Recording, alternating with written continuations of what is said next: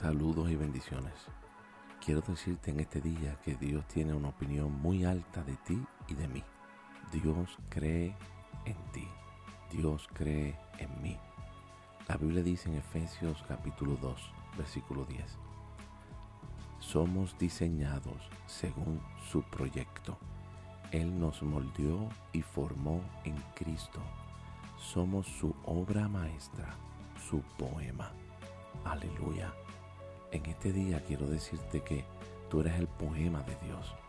Hay veces que nuestros pensamientos nos engañan y nos quieren hacer creer que somos menos de lo que realmente somos, porque nuestras acciones nos quieren convencer de que nosotros somos definidos por ellas.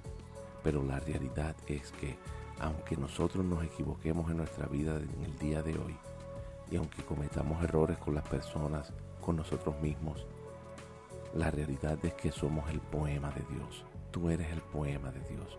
Yo soy el poema de Dios. Y eso, nada de lo que hagamos o dejemos de hacer, lo va a cambiar. Nuestro Dios nos ha dado todo lo que necesitamos para vivir una vida al máximo. En 2 de Pedro capítulo 1 versículo 3 dice que por su ingeniería divina Él nos regaló todo lo que necesitamos para vivir la vida al máximo donde nuestras vidas cotidianas ordinarias reflejan nuestra devoción y romance con nuestro Creador. En este día quiero decirte que Dios cree en ti y Él ha puesto en ti todo lo que tú necesitas para vivir la vida al máximo. La pregunta es, ¿lo crees? Yo lo creo.